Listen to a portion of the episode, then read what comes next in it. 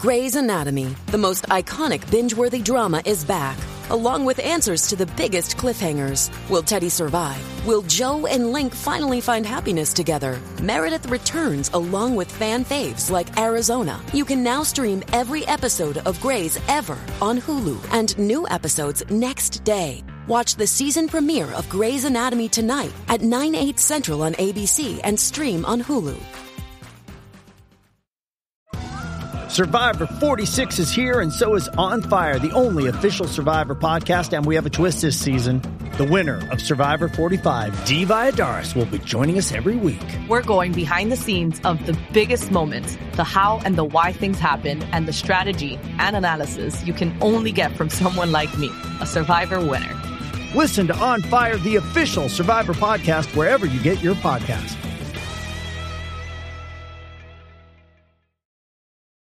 Does Monday at the office feel like a storm? Not with Microsoft Copilot. That feeling when Copilot gets everyone up to speed instantly? It's sunny again. When Copilot simplifies complex data so your teams can act, that sun's shining on a beach. And when Copilot uncovers hidden insights, you're on that beach with your people and you find buried treasure. That's Microsoft Copilot. Learn more at Microsoft.com/slash AI for all.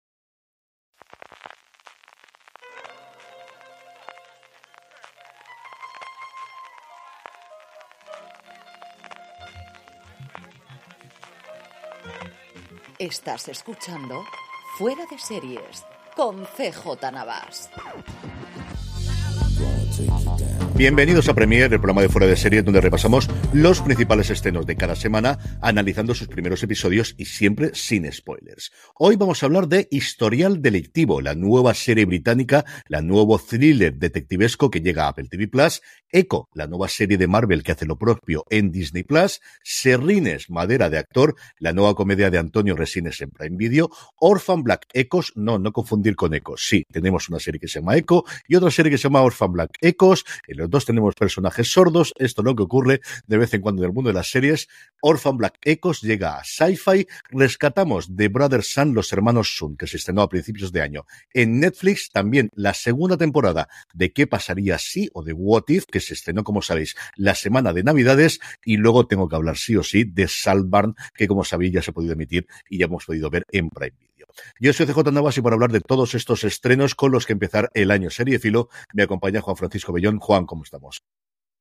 Pues muy bien, yo estas dos semanitas de vacaciones, no sé si alguien nos habrá echado de menos, no lo sé, Seguro pero sí, yo, las he, sí, seguro sí. yo, yo las he pasado gustísimo, sin preocuparme de tener que escribir un guion, acostándome a las tantas, bueno, bueno, viendo, leyendo, no sé cómo te ha ido. Series has visto unas cuantas.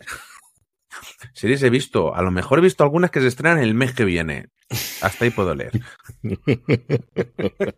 Desde luego que hablaremos de todas ellas. Tengo muchas de ellas de las que todavía no podemos hablar. Tengo muchas ganas de hablar. Algunas de ellas ya llegan la semana que viene personalmente y algunas ya para finales de mes o principios de febrero. La que ya tenemos aquí, la que ya se ha estrenado esta semana, es Historial Delictivo, la nueva serie en Apple TV Plus. Una serie, una serie cuya sinopsis es una llamada anónima mete de lleno a dos destacados inspectores en un conflicto relacionado con un antiguo caso de asesinato una mujer joven que está empezando su carrera, que la protagonista que la interpreta, mejor dicho, Kus Jumbo, y un hombre con buenos contactos decidido a proteger su legado, ni más ni menos que Peter Capaldi.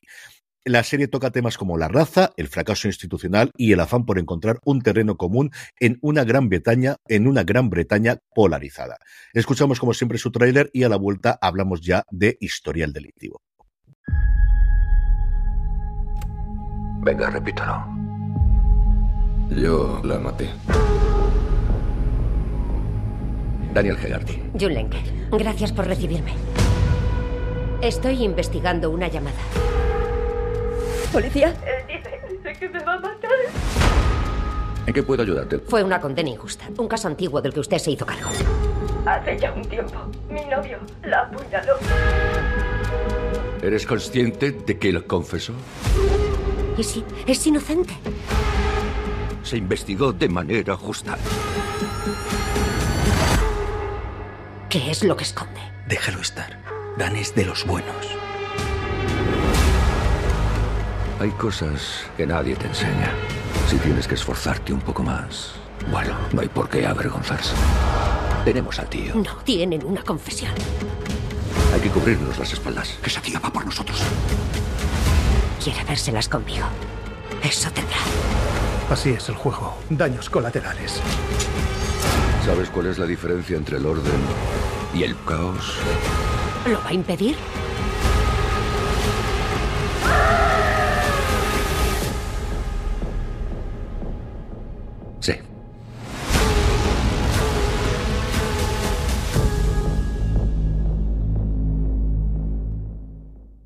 Estamos ya de vuelta. La serie se estrenó en Apple TV Plus el pasado 10 de enero, como suele ser habitual, con dos episodios. Una temporada que tiene ocho capítulos de 45 a 55 minutos por episodio. Curiosamente, los episodios más largos son al principio de temporada y luego los últimos episodios tienen menos eh, metraje que los anteriores. Una serie que está creada por Paul Rudman, que ha trabajado en un montón de series británicas a lo largo de su dilatadísima carrera. Empezó con una serie que a mí me gustó mucho y que vi con mi mujer. Yo recuerdo cuando al principio cuando salíamos y todavía las crías no habían nacido, que se llamaba Lark Rise to Candleford, una serie de estas de tacitas que suelen hacer los ingleses todos los años. Recientemente hizo también Miss Marple, una de las de, distintas temporadas de la famadísima detective de Agatha Christie. También ha trabajado en El Fin Imperio, en Vera, en The Deep o en Next of Kin. Es lo último que hizo en el 2018, que hace mucho tiempo que no hacía guiones para series, como os digo, y ha vuelto con este historial delictivo que ha sido dirigida por Jim Loach y Sean James Grant. Juan, ¿qué esperabas inicialmente de la serie antes de empezar a ver estos ocho episodios que ya hemos podido ver porque hemos visto la serie completa? Pues esperaba, eh, bueno, pues una buena serie de detectives, algo hecho por Apple, o sea, algo hecho bien, con dinero, con dos actores que a priori me llaman muchísimo. Cosjumbo yo la sigo echando mucho de menos en, en, con los abogados. Eh, y Peter Capaldi, que hay por allí donde pasa últimamente, siempre está fantástico y, ostras, dos actores ingleses con muy buenas tablas. Entonces, además, crímenes, eh, Inglaterra, que, que, puede haber mal aquí, porque esto uh -huh. ya de base significa algo más que decente. ¿Y qué me he encontrado? Pues yo, yo te lo digo ya. La, para mí, la primera gran serie del año, en, en mayúsculas. Sí, yo creo que es una serie que es imposible que si te gusta el... Es una serie británica de la BBC o de la ITV de la que estamos acostumbrados a ver dos, tres a lo largo del año que tradicionalmente nos han llegado o a Filming o a Movistar Plus, una serie de detectives oscura en el que toman todos, tocan todos esos temas de la integración británica con un enfrentamiento y con todas las eh, parte oscura que puede tener la policía, con policías corruptos sin llegar a serlo, pero sí, pero que se han llevado a lo largo del tiempo, que han hecho cosas en el pasado que tienen que ir ocultando poco a poco. Todo eso, pero corregido y inventado con el dinero de Apple. Y se nota, y nunca es que la BBC le haya faltado, desde luego, recursos para hacer este tipo de series. Pero yo creo que es una serie que en los exteriores, en el hecho de que constantemente estás viendo esa, esa Londres, y además no la parte bonita de Londres, sino la Londres mm. de barrios problemáticos, de barrios eh, multiraciales, y, eh, y sobre todo que tenga ocho episodios, que yo creo que es una de las cosas que luego comentaré que yo creo que la serie hubiese funcionado mejor quizá con menos episodios, pero nuevamente esto es una serie que tradicionalmente los británicos se cargaban en cuatro o seis episodios y aquí tenemos ocho episodios mucho más cercano de lo que es una miniserie estadounidense que una miniserie británica, Juan. Sí, yo creo que, a ver, a mí no me ha disgustado lo, lo, de los ocho episodios, sí que lo entiendo porque cuando uno se pone a ver una serie inglesa es, espera ya los seis, del uno al seis y se acaba. Mm. Y aquí no, aquí tenemos ocho episodios y, ostras, que, que, que, que exploran mucho temas eh, de, de manera muy profunda sobre raza, los fallos institucionales en el sistema de justicia y dando siempre una perspectiva impactante sobre la realidad, en este caso de las personas negras en el sistema judicial. Ahí tenemos una parte que ya engancha. ¿Qué más tiene? Creo que tiene una escala de grises que mm. pocas veces se ven en una serie, porque, o sea, aquí no hay malos y buenos en, en unos más que otros, pero, ostras, yo no sé tú, el, el personaje de, de, Capaldi, este Haggerty, me parece sensacional. Primero, sí. lo que él hace con el personaje. Y segundo, creo que es un personaje con tantos grises ostras, yo me, me, tiene, me tiene eh, enganchadísimo. La serie se cierra, pero creo que queda ahí abierto para la posibilidad de poder ver algo más de estos personajes, que yo espero que Apple lo haga posible, porque me he quedado con ganas de, de conocer más de ellos.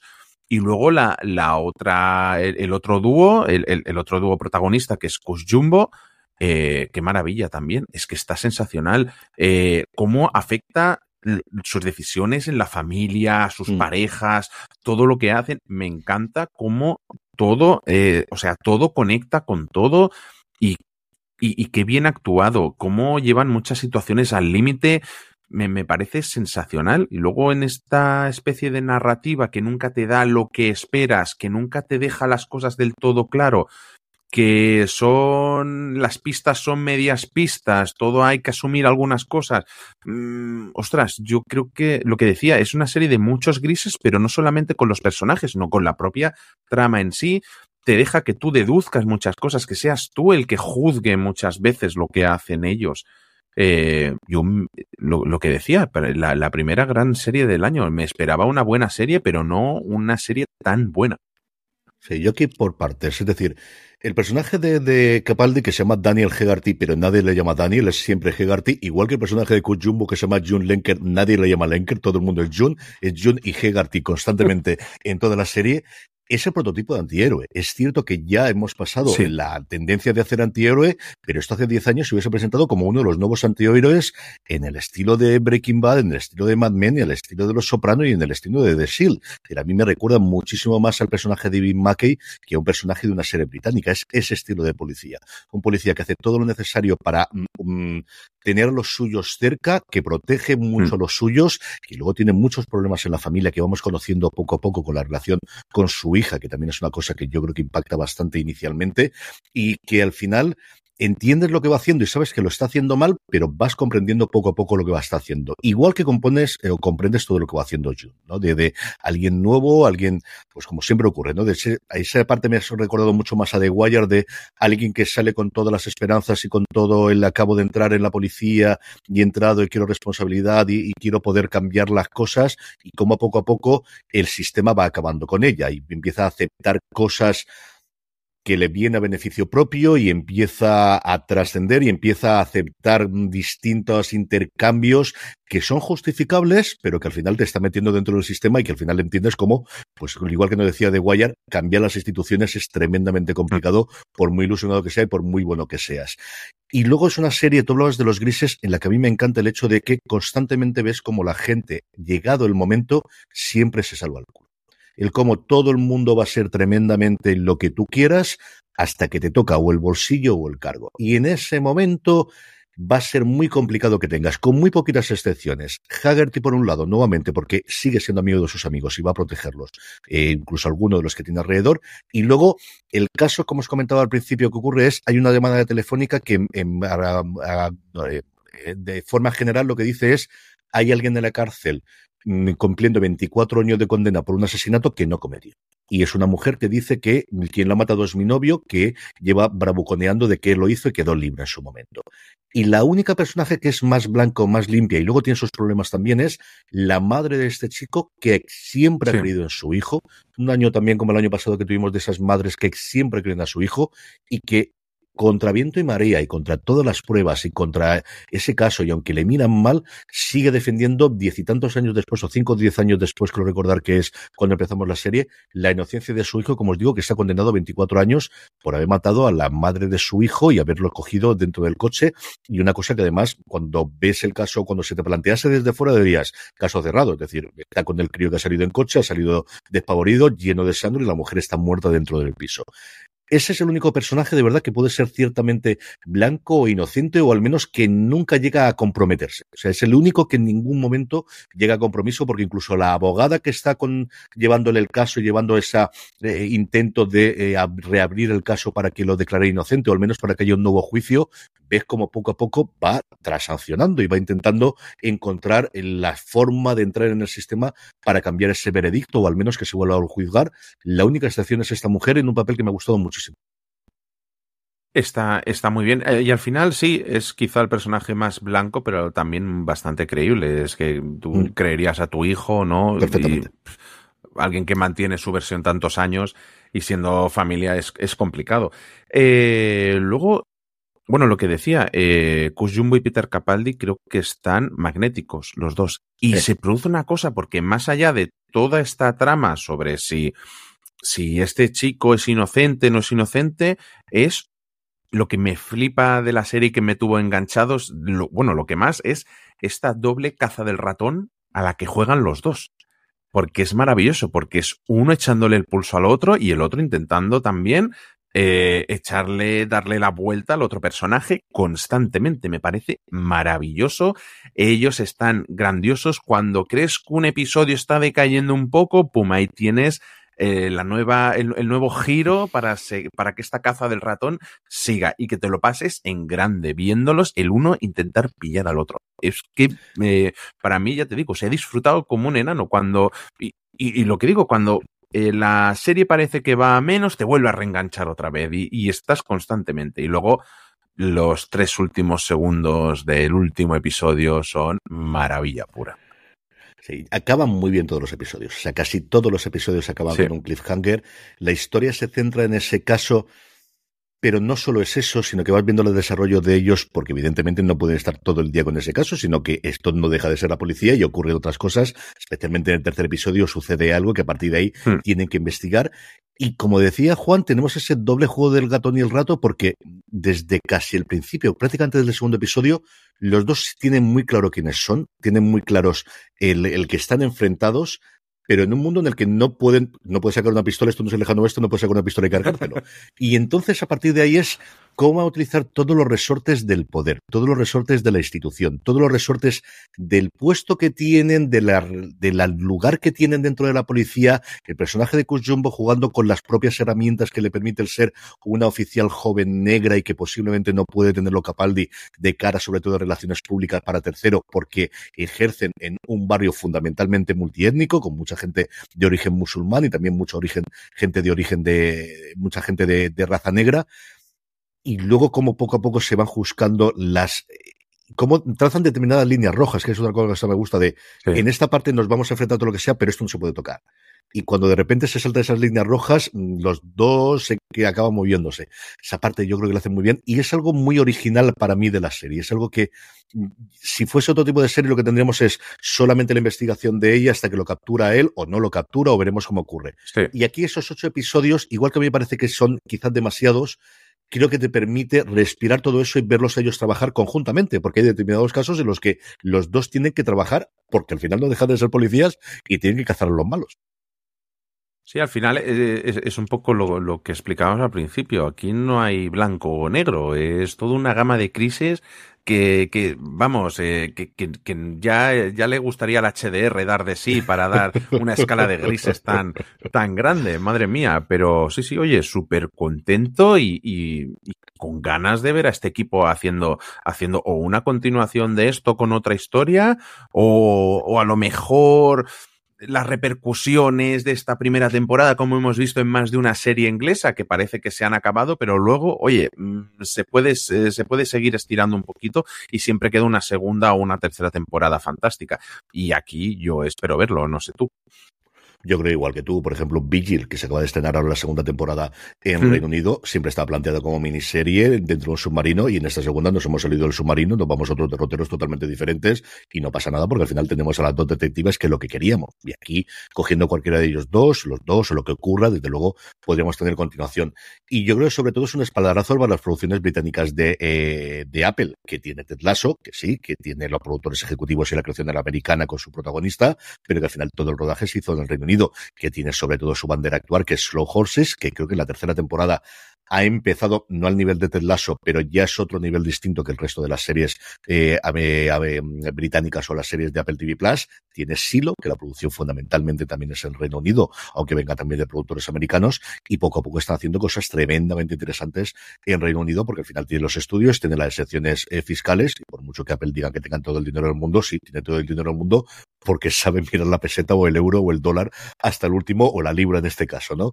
Y hasta ahora, sobre todo, había hecho esas comedias que yo sé que a ti te gustaban muchísimo, algunas de las que habían hecho ciclos especialmente en su momento, pero que vaya haciendo este tipo de dramas que siempre se han hecho muy bien, que yo creo que tiene que haber muchos guiones que BBC ahora, además con los recortes, no puede hacer.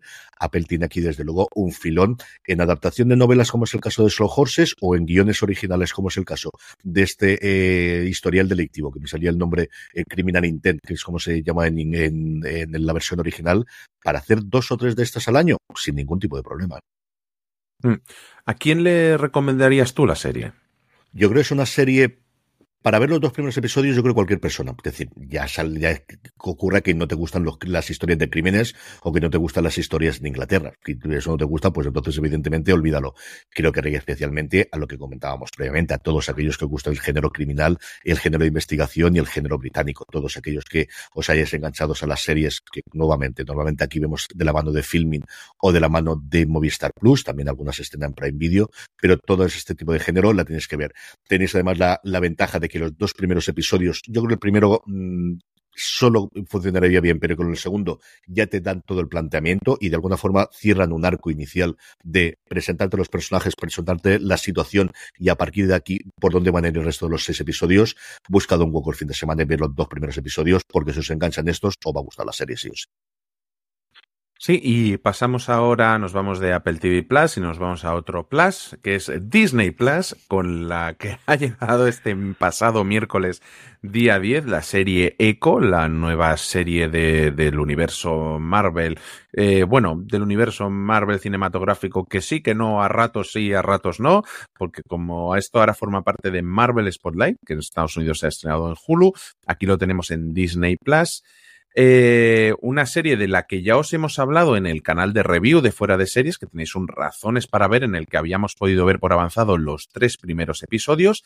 Y aquí tenemos ahora, eh, pues el análisis un poco sin spoilers, con los cinco episodios que, que se han emitido. Recordad que esta vez se han emitido los cinco episodios de golpe, que ya los tenéis todos disponibles y que llegaron, eh, bueno, pues con 35, 55 minutos, el más largo creo que mm. pero los dos últimos creo que no pasan de los 36. No. Y, y, y cuya sinopsis dice, Maya López debe enfrentarse a su pasado, reconectar con sus raíces nativas americanas y abrazar el significado de la familia y la comunidad si quiere seguir adelante. Escuchamos su tráiler y seguimos hablando de Echo.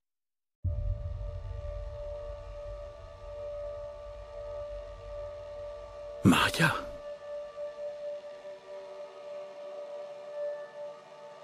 Yo te veo tal como eres. Largo. Siempre lo he hecho.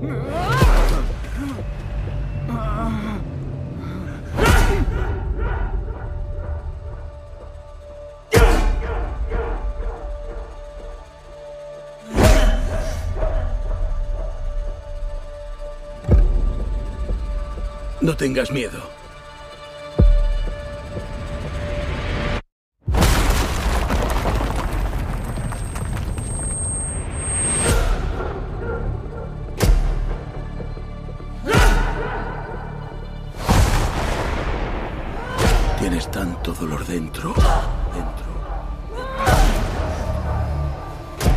Tanta rabia.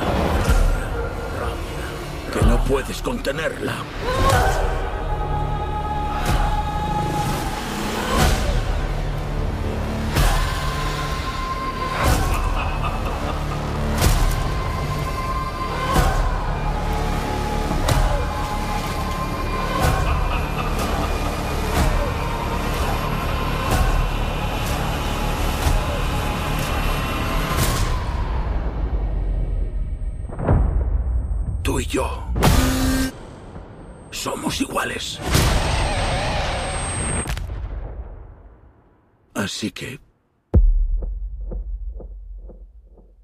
Es el monstruo? monstruo.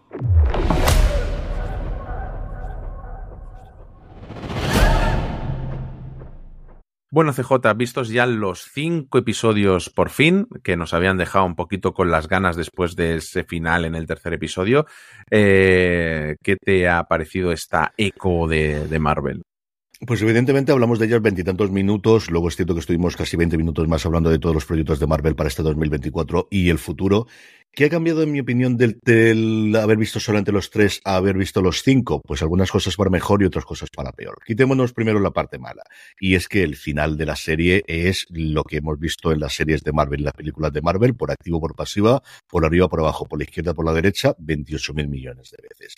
Y se veía venir. Sí, se veía venir y tenemos un discurso grandilocuente final y sobre todo una escena final de, peleas y de cosas por el estilo que no me ha gustado especialmente. No me gustó en WandaVision que ya mm, el último episodio creo que no te fastidia toda la serie porque creo que ya mejor y WandaVision al menos era una serie mucho más coherente, mucho más pensada, con un creador mucho más claro detrás, especialmente en la materia de dirección y con una historia, yo creo, mucho más elaborada.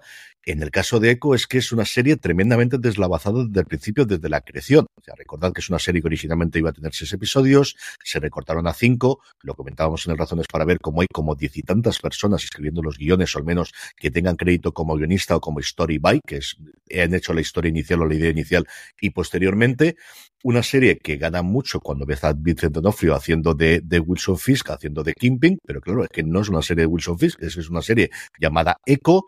Alacua Cox no es la mejor actriz del mundo, pero no lo hace mal, pero lo hace con lo que a esta mujer le dan y es mmm, con parte del personaje. Claro, al final tienes que convertir a una villana de Daredevil y de Ojo de Halcón a una eh, heroína pero con el mismo jefe que tenía antes, con su mismo mentor. Y es una cosa tremendamente complicada de hacer, y más aún cuando lo haces en cinco episodios que tiene que servir a muchos, a muchos amos, que es lo que ocurre en esta serie en general. Ella no lo hace mal, yo creo que tiene a, favor la serie para los que hemos visto Reservation Dogs, que estás totalmente dentro de la serie, porque ves a todo el elenco de Reservation Dogs, o sea, en papeles principales o en papeles secundarios o en cosas similares, tienes dos guionistas de Reservation Dogs, incluidos algunos de los que han hecho los mejores episodios de la comedia, habría que decirlo, de la comedia costumbrista, que está disponible en Disney Plus. Tenemos un gran momento en el primer episodio de combate con Daredevil, tenemos nuevamente a Vincent Donofrio a mí, los dos primeros episodios, como os dije en el Razones para Ver, me medio gustaron. El tercero me gustó, el cuarto me ha gustado y el quinto me ha gustado los primeros diez minutos. Y a partir de la revelación del traje y los últimos estos, pues yo esto ya lo he visto, Juan. Lo he visto muchas veces y me ha dejado un poquito de sabor de esa forma. Y luego tenemos la, escena post créditos que si quieres luego comentamos también. Pero esto es lo que hemos tenido. Sí, claro, esta serie, ¿qué tiene? Tiene, creo que tiene grandes momentos. Creo que en el primer episodio tenemos una de las de los set pieces de las peleas más espectaculares que yo recuerdo haber visto en la tele, con Daredevil de por medio. Es espectacular. Eh, pero creo que en, se ha cambiado tanto a la serie, tantas veces la serie de tono este último intento de lo ponemos en Hulu, en este nuevo sello Marvel Spotlight, más adulto, pero es que no toda la serie es tan adulta, porque no. el final vuelve a ser un cuento de hadas de Disney un poquito, uh -huh. mmm, en el que hay un discurso, como tú bien decías, y, y bueno, y claro, eso se queda algo descafeinado. ¿Está mal hecho? No, e, está bien, pero claro, empezamos con un tipo de serie que en el segundo episodio ya ves que el tono varía un poco, en el tercero parece que vuelve a recuperar ese tono del primer episodio, vale, seguimos en esta serie para adultos, pero acaba, bueno, de, de, para mayores de 18, perdón, y en el cuarto y quinto vuelve a ser una serie para todos los públicos. Entonces, es, eso es lo que a mí me ha pillado en contrapié. Eh, no sé, ¿me gusta? Sí. Eh, ¿Podía estar mejor? Pues también. ¿Y que tiene un personaje que es interesante? También. Pero es que hace falta poner un orden en Marvel que es exagerado. Eh, hemos tenido, luego hablaremos de What If, que creo que le pasa lo contrario a esta serie. Eh, no sé, creo que ahí ah, falta, falta algo, falta el poner orden un poquito y el, y el tener claro qué tipo de, de serie queremos que sea esto. Lo dicho, sois fans de Marvel, dadle sin problemas, o sea, la serie está bastante bien, está bien interpretada. Eh, tiene a Wilson Fisk de nuevo en, en acción, sale bastante, de hecho. Eh, pero es que es toda la sensación de, ay, ay, venga, si es que, es que le falta que le metáis un poquito de gasolina a esto, un par de, de tiros, pon allí un par de bidones que exploten, un, algo, algo que haga sangre, como en los primeros episodios. No, yo creo que las cosas explotan. Es decir, la primera tienes ese set con Daredevil que está muy bien. El segundo tienes el tema del tren que está muy bien. El tercero es un tiroteo en un lugar muy curioso que creo que está bien y la música y es divertido y es entretenido y no me desagrada. Y luego la serie tiene grandes momentos de interpretación entre todos los, actores, como os digo, que lo que me da ganas es de volver a ver Reservation Dogs o cada vez que sale Zach McClarnon, volver a ver Dark Winds, que tengo pendiente la segunda temporada, porque son grandes actores. Es decir, los momentos de flirteo entre Graham Greene y Tantu Cardinal, que son dos personas de sesenta y tanto años, que ves como flirtean entre ellos, son maravillosos. Pero es que eso es, de verdad, Reservation Dogs. Es que cuando sale, eh, eh, eh, señor, se me ha ido, Devery Jacobs, tengo ganas de volver a verla como de Laura Jane en, dentro de Reservation Dogs. Así que si os ha gustado toda la, esa trama que tiene ella de relación con la familia de Oklahoma, India, de, de origen americano, ved Reservation Dogs, de verdad, hacedme caso, que muy poquita la gente la ve y vale muchísimo la pena y es una grandísima serie y si lo que queréis es en ese mismo ambiente una cosa más de investigación y más criminal, ver The Queens, que están ya las dos temporadas en MC Plus y que vale también muchísimo la pena, la pena y Zan McClarnon está pues en lo maravilloso actor que es, es que es un pedazo de actor como la copa de un pino. ¿Ves lo que hace aquí? Lo que hizo en su momento en Dark Wings y lo que hace en Reservation 2 y dices, no puede ser que pueda hacer todos estos palos, hace todas las cosas. Es un pedazo de actor como la copa de un pino. Sí, eh, lo dicho, una serie que está muy bien, una pena. Yo se la recomiendo a todos los fans de Marvel, los que os hmm. guste Mm, seguir la trama de todo esto, porque por mucho que hayan dicho que esto está desconectado, está conectadísimo con lo que se ha hecho antes. Eh, venimos de la serie de, uh, de Hawkeye. O sea, en el primer episodio tenéis un resumen de lo que pasó, incluso ampliado con escenas que no se vieron en Hawkeye. Y luego tenemos, eh, pues, ese final y esa, y esa escena post créditos, que qué alegría volver a recuperar las escenas post créditos en la serie de Marvel, mm. que nos habían dejado sin ellas y, y, que con, y que veremos su continuación seguramente, no sé si en eh, solo Daredevil, porque se rumorea que algo, algún personaje, el que se ve en la escena post créditos, lo veríamos también en Spider-Man en, en, la siguiente película. Entonces, pues oye, eh, encantado y con, estas cositas y que nos den algo más extra para seguir enganchados a, esta serie. Podría ser. Lo que nos cuenta esta escena por los créditos es algo que ha ocurrido en los cómics, que los aficionados al cómic sabéis que es algo que, ha ocurrido y que tiene toda la pinta y yo creo que va a tener la continuación. Desde luego es, es el planteamiento inicial de Death Devil Again total y absoluta. Y a ver si podemos ver, como comentábamos, tiene esas razones para ver al menos parte de los primeros episodios. Recordar que se habían encargado 18 episodios, ni más ni menos de Daredevil Born Again, que tiene pinta de que alguno de ellos, yo creo una primera tanda los podemos ver antes de final de este año. Yo creo que eso a Marvel sí que le hace falta, por mucho que haya que hacer reshoots y que cambiar y que haya cambiado el guion. Yo creo que sí que las de tiempo para no sé si Halloween, no sé si noviembre o diciembre, pero es una estrella que veremos sí o sí en este 2024, a ver si cuentan algo próximamente. It's Kaylee Cuoco for Priceline. Ready to go to your happy place for a happy price? Well, why didn't you say so? Just download the Priceline app right now and save up to 60% on hotels. So, whether it's Cousin Kevin's Kazoo concert in Kansas City, go Kevin, or Becky's Bachelorette Bash in Bermuda, you never have to miss a trip ever again. So, download the Priceline app today. Your savings are waiting. Go to your happy place for a happy price. Go to your happy price, Priceline. Vamos a cambiar totalmente de tercio porque nos vamos a hablar de comedia, nos vamos a hablar de Serrines, Madera de Actor, la nueva serie de Mediterráneo de la productora o del conjunto de productoras que tiene Mediaset, que se va a poder ver como es habitual primero en Prime Video España.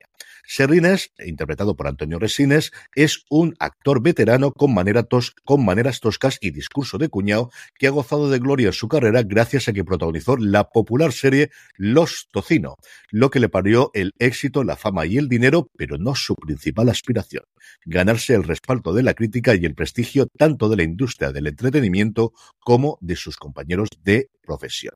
Escuchamos su tráiler y volvemos enseguida. Hola amigos, soy Antonio Serrines. Bienvenidos al glamour, al brillo, a los flashes. Es, en definitiva, la magia del cine. ¿Vosotros sois famosos?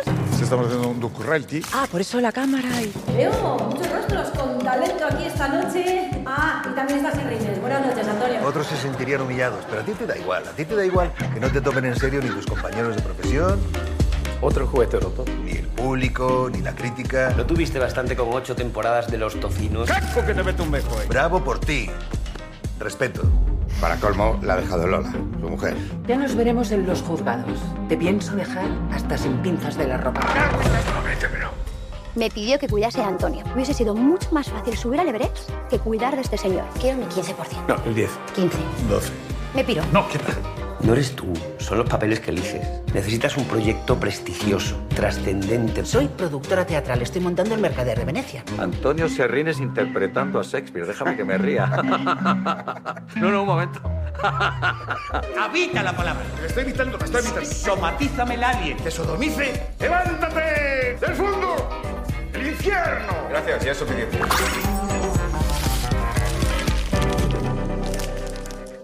Estamos ya de vuelta, Juan. ¿Qué esperabas tú de este Serrines antes de que hablemos de lo que nos hemos encontrado?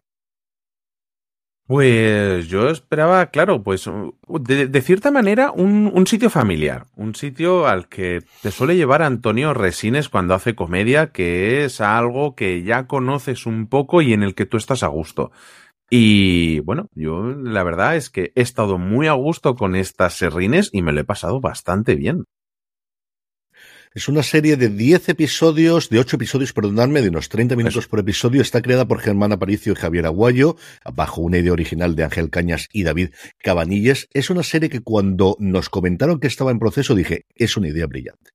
Es una idea maravillosa de vamos a hacer Antonio Resines, haciendo de Antonio Resines similar, exactamente lo mismo, le cambiamos el apellido, vamos a liar para todas las entrevistas, porque yo no sé si lo vamos a llamar Serrines Resines al pobre hombre, durante los próximos tiempos, y lo que vamos a tener a partir de aquí es, él no hizo los serranos, sino que hizo los tocino, y a diferencia del Antonio Resines, que yo creo que poca gente que quiera más la profesión y la audiencia en general que Antonio Resines, vamos a hacer que nunca ha tenido ese cariño y que la gente se ha olvidado de él a partir de ahí. Y a partir de ahí lo que tenemos, eh, ya lo vimos en el tráiler, que a mí me pareció muy divertido, en la serie yo me he muerto de risa yo tengo que reconocer que quizás es por el cariño que le tengo a Antonio Resines, al que he tenido la oportunidad de conocer en persona, muy poquito, pero lo he conocido, y por las situaciones que cuentan que yo he vivido alguna de ellas, no hasta esos puntos, pero las he visto de cerca. Y al final, cuando conoces un poquito cómo funciona la industria audiovisual y especialmente la española y cómo van a galardones de premios que vimos en el primer episodio y en los tratos con los representantes y ese tipo de cosas, es que me sentía, no te digo tan identificado, pero decir, es que es así, es que realmente es así y está haciendo de broma de algo que realmente es así. Además, su compañero de batallas es Jorge Sanz haciendo de este Roque Madrazo, que es un actor que llega a la última temporada de los tocino, con lo cual nadie se acuerda de él, porque tiene una frase hecha del como el temeto, pero que tuvo que cambiar para el madrazo y no funcionaba absolutamente nada y nadie se acuerda de él. Jorge Sanz, que ya estuvo en su momento, aquellos más viejos del lugar, ahora que se cumple 25 años de Los Sopranos, lo recordaréis, cuando junto con Crematorio se hizo ¿Qué fue de Jorge Sanz? Que fueron las dos producciones que en ese momento hizo Canal Plus, que luego llegó la crisis, arrasó con todo eso y tuvimos un retraso de 6 o 7 años hasta que se volvió a hacer ficción de ese tipo en España. Pero Jorge Sanz está sencillamente espectacular haciendo de la persona que se queda al lado de Resines, o de Serrines en este caso, pues porque no tiene otra cosa que hacer, porque lo único que le dio fama y dinero es eso, y está esperando que hagan el reboot de Los Tocino, que lo haga una nueva cadena de streaming, que ese momento es también sencillamente espectacular en el primer episodio, y Serrines decide que no, que a partir de ahora él va a ser puro y que va a buscar la interpretación y va a seguir el método de Stanislavski o como lo que haga falta es una serie que si entras en el humor, yo creo que es de morirte de risa todos los episodios. Sí, yo a mí me lo he pasado en grande, pero claro, eh, me, me, resulta curioso porque es un tropo del propio Resines, que mira que me cuesta decir Resines ahora y no llamarle Serrines. Eh, pero sin embargo, yo creo que para hacernos una idea en la cabeza de qué es lo que vamos a ver, realmente, o sea, el tipo de personajes como si cogiéramos a Arevalo, y, lo siguiéramos con todos los desatinos que tiene Arevalo normalmente y eso que se le han visto estos últimos años. Eh, es, es un poco, yo creo que ese tipo de personaje. Alguien que no tiene localizado en qué año vive un poquito. Y que no sabe para dónde tirar. Y que le hablan de una cosa y sale por peteneras con otra y, los demás le ríen la gracia, no saben muy bien por qué, pues por la incomodidad y por todo. Y luego, como tú decías, tenemos, yo creo que tenemos un elenco de secundarios maravilloso, desde Jorge Sanz, que es con el que más me he reído, que hace de un poco de complemento de este amigo que ha estado siempre pegado al actor de éxito, pero que no acabas de saber muy bien por qué, pues porque no tiene a, otro sitio al que acudir en, en la vida eh, Marta Flitz, eh, Ginés García Millán, que es, es el, eh, digamos, el enemigo del propio Serrines, que me parece maravilloso, Carmen Ruiz haciendo de psicóloga, Ana Morgade de presentadora de un par de galas, por ahí en medio también. Y al final creo que todo el mundo, o sea, se nota que la gente se lo ha pasado en grandes. Sí. Antonio, está mayor ya, se le nota mucho, pero creo que la serie es un producto para hacerle lucir y sobre todo para hacerte pasar un buen rato, que al final es de, lo que se trata, una serie de, de 30 minutos que yo realmente, viniendo de una serie española y una comedia, yo estaba un poco mmm, cagada porque esto no durase una hora y cuarto cada episodio y creo que los 30 minutitos le sientan fantásticos y, ostras, eh, con ganas de una segunda temporada, la verdad. Sí, nos llegan todos los episodios hoy día 12. Yo creo que también es un acierto que lo emitan todos de golpe, porque yo creo que es una serie mm. que se puede ver perfectamente el fin de semana. Y es una serie que en el primer episodio vais a ver si es para vosotros o no. Sí. O sea, esta no va a tener problema ninguno en que lo sepáis. A mí, a quien más me ha recordado recién por la, por la cercanía el personaje de Resines es al personaje que hace Buena Fuente en el otro lado. Salvando mucho las distancias, pero es el mismo sí, tipo de humor, sí. el mismo tipo de señor, el mismo tipo de, pero ¿qué me estás contando? Pero eso esto es así. Y mm, es el tipo que más me ha gustado y que más me ha dicho. Y eso además les permite hacer chistes que en otro tipo de comedia no estaría tan fácil hacerlo. O sea, lo que hacen con el, la audición del primer episodio, lo aceptas en el mundo de hoy por cómo ocurre me ha gustado mucho. De verdad es que me parece tremendamente ingenioso desde el principio de la idea. Creo que es muy divertida. Creo que es una serie que tiene el atractivo desde luego de ver a Resines y que al final le tenemos el cariño que le tenemos a este hombre. Y creo que la vuelta de tuerca que le dan es muy, muy entretenida. Así que, de verdad, ved al menos el primer episodio. Habrá gente a la que este humor no le diga absolutamente nada, la abandonáis y ya está. Y si no, tenéis mm. ocho episodios de media hora, cuatro horitas, de verdad, para reíros mucho. Yo creo que es una serie que puede funcionar tremendamente bien en Prime Video de verdad, porque además ya tiene la tradición de tener todas las comedias de los caballeros, de tener el ser el sitio de la que se avecina, de ser el sitio del pueblo. Creo que esta serie le puede funcionar tremendamente bien a Previa. Eh, y una serie para ver en familia, no, quizá no mm. tanto con los pequeños, sino con los eh, mayores. Sí. Eh, que gente que ha visto que, que, ha visto contigo ya Los Serrano, creo que es eh, una serie para ver El con público. tus padres, con tus abuelos, con tus tíos, creo que es una serie perfecta para pasar un buen rato y además sí. episodios cortitos. Y vamos ahora con otra serie, hemos hablado antes de Echo y ahora vamos con Orphan Black Echoes, que se estrena en Sci-Fi. Bueno, se estrenó el pasado 8 de enero con dos episodios ya disponibles y después uno cada lunes a las 10 de la noche en Sci-Fi y después on demand en Movistar o en la plataforma en la que, en la que tengáis el canal de Sci-Fi. Eh, muchos recordarán Orphan Black porque ya es una serie terminada que ya trataba sobre clones y aquí tenemos esta especie de spin-off que sigue un poco la historia pero no. Y su sinopsis es la siguiente. Situada en un futuro cercano, se adentra en la exploración y manipulación científica de la existencia humana. Sigue a un grupo de mujeres cuyas vidas se entrelazan y se embarcan en un viaje para tratar de desentrañar el misterio de su identidad mientras descubren una historia de amor y traición. Escuchamos su tráiler y seguimos hablando de Orphan Black Echoes. Estás despierta. ¿En qué año estamos? ¿Puedes decirme cómo te llamas? Se te ha hecho una intervención.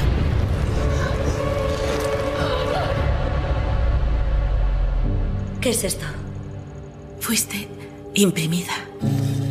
La impresión cuatridimensional del tejido humano. Ese es un problema mayor de lo que anticipamos. No es un problema, es una persona. Sci-Fi presenta una nueva serie de 10 episodios. Solo quería que me dejaran en paz. Orphan Black Echoes. Bueno, CJ, eh, se han podido ver ya los dos primeros episodios, son los mismos que pasaron por, a, por avanzado. Eh, yo aquí he llegado tarde, eh, me sabe muy mal, pero esto va a ser todo, todo tuyo.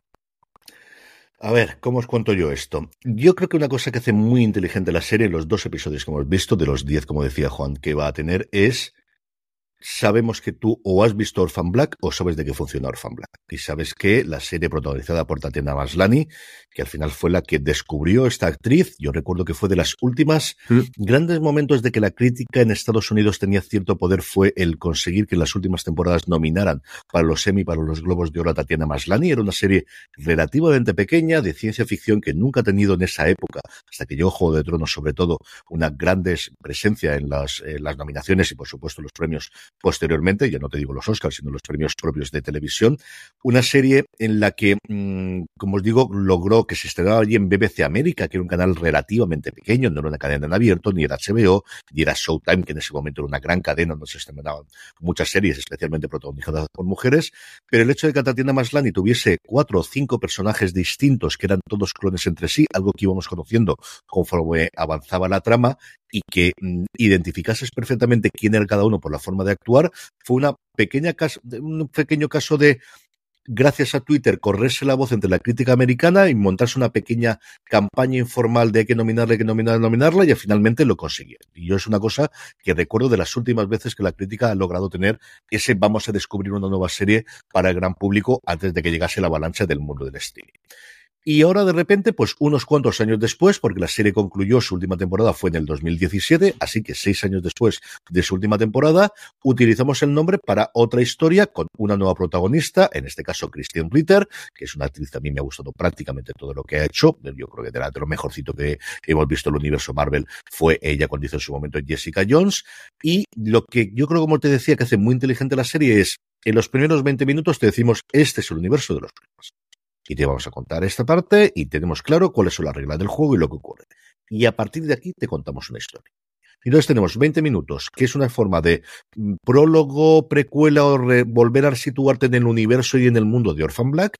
Y a partir de aquí te contamos una historia en el que la Lucy, que interpreta a Christine Ritter, vive en un eh, lugar eh, alejado del todo en el futuro, vive en una caravana, eh, tiene una relación con Jack, que lo protagoniza a Van Jogia, uno de estos actores, es decir, eh, no puede ser más guapo porque no puede ser, es una cosa absolutamente insultante cuando ves a este hombre en la pantalla, es una cosa exagerada, que tiene un hijo que es sordo, sí, como os decía antes, en Echo tenemos una protagonista sorda y aquí tenemos el hijo de la protagonista o del coprotagonista que es sordo también y se mm, hablan por lenguaje de signos. Yo creo que esa cosa ellos están medio relacionados, pero no se quiere decir al niño, y a partir de ahí se empieza a desarrollar toda la historia de conspiraciones que hay detrás de esto, realmente tiene otros clones o lo que deja de tener. Yo creo que es una muy buena fotografía, creo que en este momento en el que no hay, tenemos tantas series de ciencia ficción, hasta que nos llegue el problema de los mm. tres cuerpos, hasta que Apple se vuelva a poner las pilas con la nueva temporada de Silo, que espero que esperamos dentro de poco, pero tenemos eh, todavía fecha, no tenemos separación tampoco confirmada, Fundación tiene pinta de que vaya a tardar un poquito más. Bueno, pues yo creo que es un soplo de aire fresco de algo que funcionó muy bien en su momento y que al final quizás tuvo alguna temporada de más de las que necesitaba. Contamos una historia nueva en, esta, en este mundo, te contamos desde el principio, de verdad, cómo son las reglas del juego. Eso me ha parecido brillantísimo de no vamos a marear. Esto es lo que hay si te gusta bien y si no, no te preocupes, tienes otra muchísima oferta para ver en cualquier otro tipo de plataforma y otro cualquier tipo de cadenas. La gente está muy bien todo el mundo, tenemos a gente más o menos conocida en, en el elenco. Y no voy a contaros mucho más, porque de verdad yo creo que con el, los primeros 20 minutos, pero especialmente con el primer episodio, vais a saber si vais a ver los 10 los de toda la temporada o no la vais a ver. Si vais a ver los 10 episodios de este Orphan Black Echo o os vais a quedar en el primero. Yo creo que es una serie que ha sido, se nota también, sobre todo por el punto de humor, que tiene mucho más acusado de lo que recuerdo yo de Orphan Black, que también hace mucho tiempo, porque está creada por Dagan Gutermark, que trabajó en Community y trabajó en Ricky Morty, es uno de estos guionistas especializado en comedia, pero que es un tío que le gusta mucho la ciencia ficción, yo he leído alguna entrevista a él y le gustaba mucho, yo creo que esto es una de las grandes apuestas o de las grandes ventajas que tiene la serie, es una serie muy divertida en muchos de los, de los momentos, con su tensión, con sus tiros, con sus disparos, con sus persecuciones, con toda la trama de ciencia ficción, muy bonita. Y eso que Sci-Fi ni tiene la pasta de Apple TV Plus, ni tiene la pasta de HBO, pero siempre ha sabido gastarse el dinero Se notaba mucho de Spans cuando subió el presupuesto de Prime Video, pero las dos primeras temporadas de Spans te las creías y funcionaban muy bien. Y yo creo que estéticamente siempre ha sabido cuidar mucho esto, porque NBC Universal sigue teniendo dinero también, por mucho que sea. Esta, curiosamente, es una serie producida por NBC Universal que en Estados Unidos se va a emitir en AMC Plus. Por eso nos ha llegado aquí antes a España. Allí lo va a tener AMC Plus y aquí la tiene Sci-Fi, porque es la empresa del grupo, no ha comprado los derechos internacionales y es una de estas cosas, lo contaba yo en una de las eh, de la carta que escribí en el Alicante Plaza, que es rarísimo que al final la MC Plus no haya comprado los derechos internacionales de la serie, teniendo esa presencia el día de hoy. Pero como MC tampoco sabe que quiere ser de mayor, pues yo creo que es parte del problema que tiene. Así que, eh, pues mira, no he llegado por Sci-Fi, yo creo que mucho más gente tendrá acceso a Sci-Fi de lo que tendrá MC Plus, sin ningún género de dudas, así que una buena idea. Y mm, ¿a quién recomendamos la serie? Fans de ciencia ficción, por supuesto, si os gustó Orphan Black, si tenéis un rato y os gusta lo más mínimo la ciencia ficción, de verdad, echadle un ojo. Tenéis los dos primeros episodios, yo creo que con el primero sin más. Vais a saber si la serie os va a gustar o no os va a gustar. Y a partir de ahí, pues una buena serie de ciencia ficción con la que comenzar el 2024, que no tenemos tantas. Bueno, que no tenemos tantas. No, yo, yo no la he visto porque he llegado tarde, pero llamarme llama muchísimo. Y con lo que tú me has dicho, vamos, o sea, y además episodio semanal, que últimamente con, lo, con los atracones que nos pegamos con los screeners, yo cojo de muy buena, de muy buena gana lo que me vayan dando poquito a poquito, de verdad. Es que lo, lo saboreo, lo saboreo mucho. Y pasamos totalmente y cambiamos de género porque nos vamos al mundo de las artes marciales, eso sí, también con mucha comedia. Y es que vamos a hablar de los hermanos Sun, la serie que estrenó en Netflix el pasado 4 de enero, como es marca de la casa con toda la temporada disponible, una serie creada por Amy Wang, por Byron Wu y por Brad Falchuk, el habitual compañero de producciones y de series de Ryan Murphy, es el co-creador de American Horror Story, estuvo prácticamente todo, desde Deep Tag, si yo no recuerdo mal, estaba metido Brad Falchuk, conocido en otros casos también por haberse casado con se ha casado en los últimos tiempos. Y aquí lo que se va, como os digo, es al mundo de las artes marciales en una historia que nos cuenta cómo cuando el jefe de una poderosa triada taiwanesa recibe un disparo, un disparo de un sicario misterioso, su hijo mayor, el legendario asesino Charles San, protagonizado e interpretado maravillosamente por Justin Chien, alias Pata de Silla, pone rumbo a Los Ángeles para proteger a su madre Eileen, interpretada por la ganadora de un Oscar, que ya hay que decirlo así, Michelle Yeoh, y a su ingenuo hermano menor Bruce, que interpreta Sam Song Lee, que ignoraba a qué se dedicaba la familia. Escuchamos su tráiler y volvemos para seguir hablando de los hermanos San o.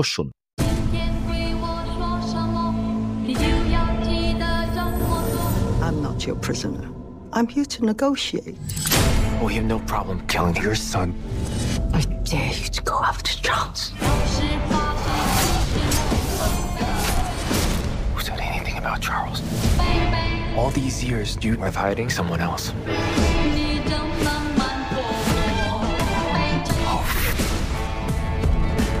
Bruce, our family is head of the Jade Dragons.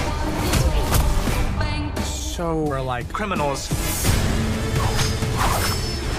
You could have told me that. We were trying to keep you safe. Yeah, nice fucking work. The family is under attack. Some new gang wants to take our place. It's time for my brother to step up. I don't want to be a gangster. What if I just want to do what I want? We have a word for that in Taiwan. American. Ah! Our enemies are coming after you to get to me. I'm starting to think that neither of us really know mom at all. Don't question her. I am still your mother. Tell me what I want to know. Or I'm going to tattoo a penis on your face. okay.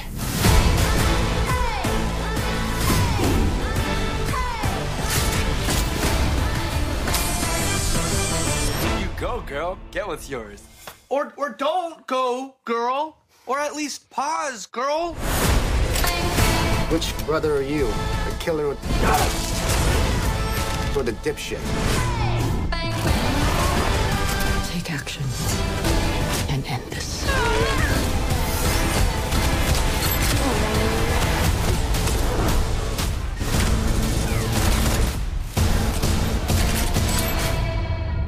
Think we've ever hugged before.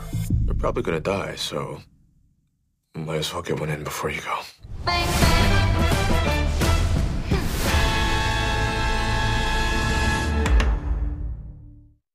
Estamos ya de vuelta, Juan, ocho episodios. ¿Qué te ha parecido? ¿Qué esperabas de ella y qué te ha parecido los hermanos Son? A ver, ¿qué esperaba? Esperaba no mucha cosa. Yo me puse a mirar la lista de lo que estrenaba Netflix en enero, vi que estas semanas había poquita cosa, dije, bueno, pues yo voy a pedir esta serie para verla, porque no hay, no hay mucho más.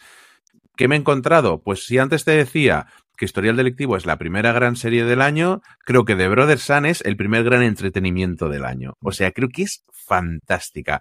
Eh, tiene una fusión de acción y comedia que es que creo que te lo estás pasando bien todo el rato. Eh, y luego las escenas de acción. Eh, me parecen la coreografía de las escenas de acción es una pasada. O sea, es que te lo pasas en grande cada vez que se están dando de leches. Y se dan mucho de leches en esta serie. Y luego estoy encantadísimo con que el protagonista, el hermano mayor serio, que es el, este, esta especie de jefe, subjefe de la tríada, es cocinero y amante de la cocina y sobre todo de la repostería. Cuando ves que están en medio de una conversación y alguien dice, sí, allí en el puesto de churros. ¿Churro? ¿Qué es un churro? Explícamelo. ¿Eso se come? Mm, ¿Está bueno? ¿No está bueno? Espérate, mm, no te muevas que voy a por uno me parece sencilla, sencillamente maravilloso. Y luego, bueno, creo que los personajes que vemos en pantalla son multidimensionales, me refiero, no son simples estereotipos, creo que están muy bien, las relaciones entre la madre, entre Michelle Yeoh con sus hijos, es fantástica, y luego que hay, y creo que hay mucha autenticidad en, la representación cultural que tiene sobre la comunidad china. Eh, no sé, es que estoy encantadísimo, es que tengo ganas de ver, de ver otra temporada más de, de esto. Yo espero que hagan algo. Es decir, yo al final una serie que me quería acercar porque me gustan las artes marciales de siempre y porque salía Michelle Yeoh, que al final se ve todo lo que haga esta buena mujer desde Tigre y Dragón. Yo veo absolutamente todo lo que hace Michelle Yeoh, sí o sí, y cuando hace ciencia ficción en Star Trek con más razón y cuando hace pues estas series, pues exactamente igual. Y lo que me he encontrado, como decía Juan, es una serie absolutamente deliciosa y divertidísima. Es una serie que tiene cogida el tono desde el primer momento. ¿Tiene momentos dramáticos? sí sin pasarse, pero sí, porque al final tienes a Michelle Yeoh y lo puedes tener, y lo que le ocurre con los hijos es lo que es, y al final ella se larga y deja un hijo abandonado y el otro lo tiene mentido y lo tiene engañado durante toda la vida, y eso te da para momentos dramáticos. Pero es una serie fundamentalmente tremendamente divertida, en el que ves las cosas descasarrantes del hijo joven que va estudiando para, para médico y que de repente se ve que es el heredero de un imperio mafioso y que puede hacer otras cosas y que quiere meterse ahí dentro, la madre que le dice que no, una madre que conoce todos los entresijos y que al final se ve que es la cabeza, que realmente ella es la cabeza pensante mm. detrás de la triada y que sigue siéndolo para muchas cosas, y el hijo mayor que reparte bofetones, es decir, este señor es una estrella de acción absoluta y total, puede hacer lo que quiera. Yo creo que con el éxito que va a tener esta serie, creo que puede hacer cualquier película en los próximos tiempos y convertirse en uno de los grandes eh, actores de acción de los próximos tiempos. O sea, Simu Liu y él, yo creo que son los dos últimos que hemos visto, o que yo haya visto desde luego, que voy a ver cualquier escena en la que ellos peguen patadas, puñetazos o volteretas, porque lo pueden hacer. Con ese añadido que dice Juan, que a mí me ha parecido fascinante, es decir, quiero montar unas jornadas de series y gastronomía solo para poder poner los hermanos Sol. Y que la gente vea esa cocina y ya de paso ve el resto. El momento de los churros es maravilloso. El momento de los churros es genial, pero sencillamente genial. Y luego, esa parte de la conocemos toda la parte taiwanesa y luego la relación tan complicada que tienen con los chinos en el exilio, porque al final no es lo mismo. Que una cosa es ser taiwanés y otra cosa es ser chino y toda esa mezclanza que hay, y ya veremos cómo acaban las cosas allí, pero claro, en Estados Unidos se vive de una forma distinta. Y luego mm. mezclado con los coreanos, que tampoco es exactamente lo mismo, se llevan, pero no se llevan, pero no tienen las mismas tradiciones. Cuando se sientan todos a la mesa a comer, son momentos deliciosos entre ellos y el compañero, el amigacho que tiene Bruce y alguno más, y luego hasta los personajes femeninos, que son muy secundarios, pero tenemos un par de asesinas por ahí en medio que son hermanas. Y luego una policía, que era de alguna forma el amor de juventud que tenía Charles, que se abandonan de ellos y se vuelven a encontrar. Y la relación entre ellos es bastante creíble, bastante, es decir, ves que tiene una química eh, sexual desde el minuto cero, es decir, es que no puede ser, estas personas han nacido para estar muy juntitas, y las pullas que se pegan entre ellos y el cómo se tratan de esta de, es que nos hemos conocido de críos y hemos tenido esta relación, hasta eso me ha gustado, que es una de las cosas que normalmente te chirría. ¿Era necesario hacer tantos episodios? ¿Podría haber sido una película? sí, todo lo que quieras. Dicho eso, disfrutas de verdad una barbaridad. Yo me he reído y he disfrutado con esta serie. Igual que os decía antes con Serrines, y nuevamente, yo creo que esta, eh, ya no, yo creo ni un episodio, con medio episodio, durar hasta, el último porque tienes una pelea gorda al final, porque prácticamente todos los episodios tienes una pelea gorda al final.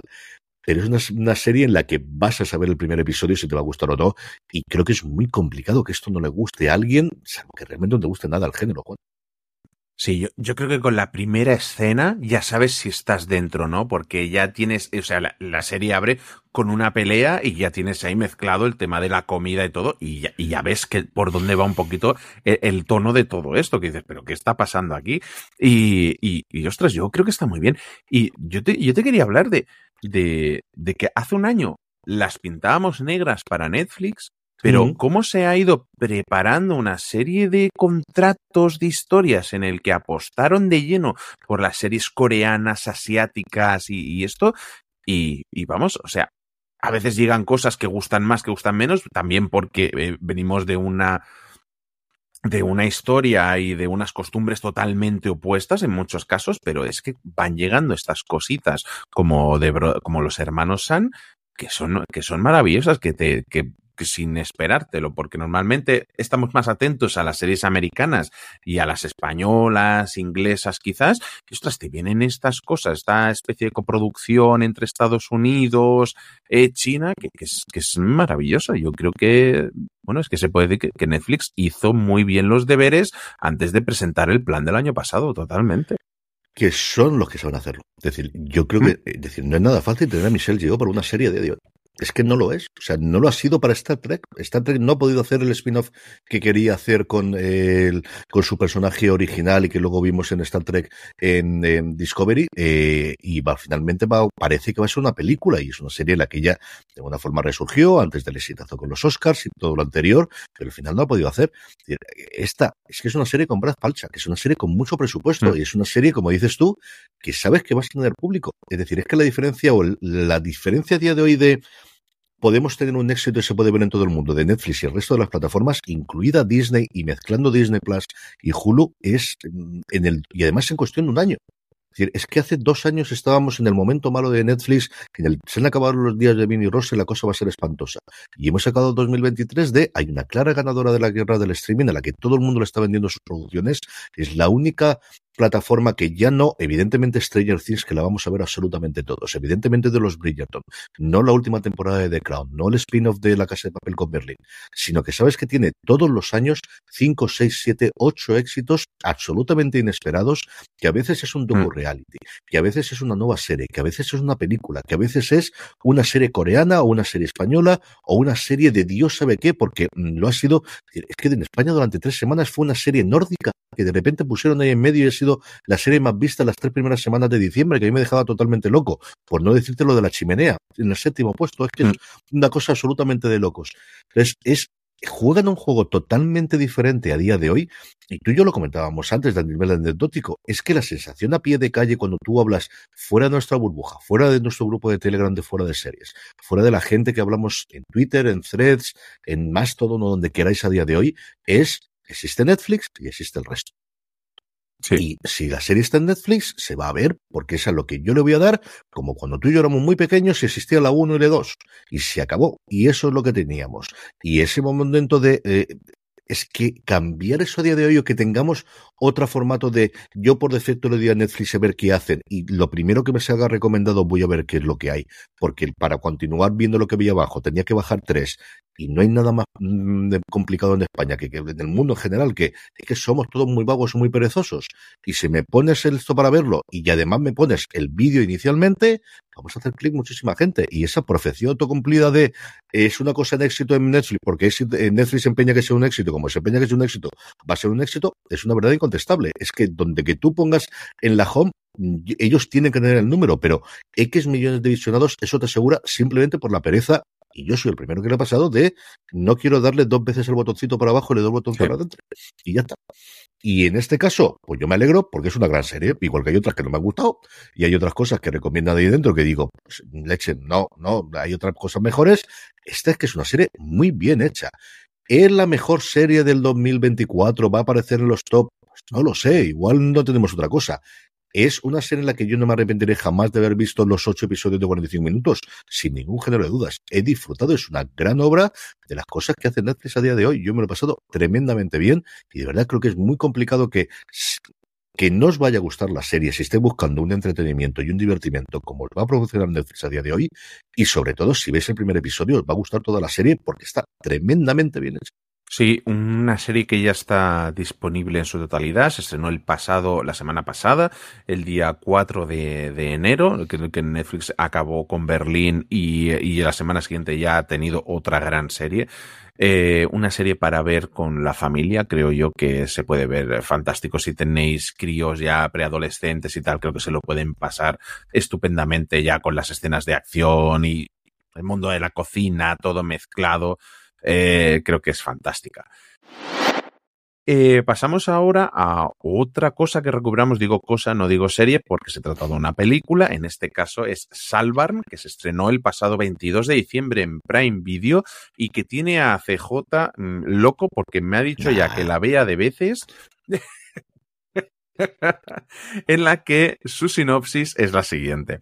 Un estudiante de la Universidad de Oxford se ve envuelto en el mundo de un compañero de clase encantador y aristocrático, que lo invita a la extensa finca de su excéntrica familia para pasar un verano inolvidable. Escuchamos su tráiler y hablamos de Salvarm. Why don't you come home with me?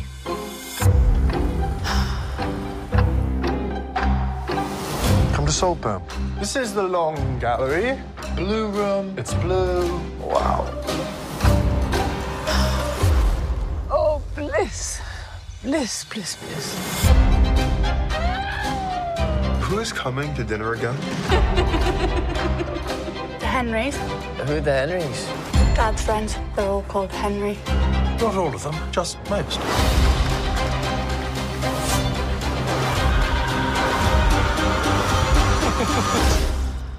I don't think I'll ever go home again.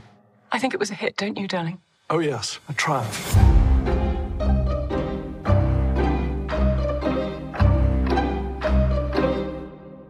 Bueno, CJ, eh, a mí me has dicho que la tengo que ver. Sí. Apuntada en la lista la tengo. Eh, este fin de semana iba a caer, pero tengo un screener que tú ya sabes y del que no uh -huh. puedo hablar porque me disparas ocho veces en el cuerpo y una en la cabeza. Yo no, y... yo no, otros sí, pero yo no. Hombre, por quitarte las culpas de encima. Y así que la aplazo a la semana que viene, pero verla, tengo ganas de verla seguro, solamente por la gente que sale en ella.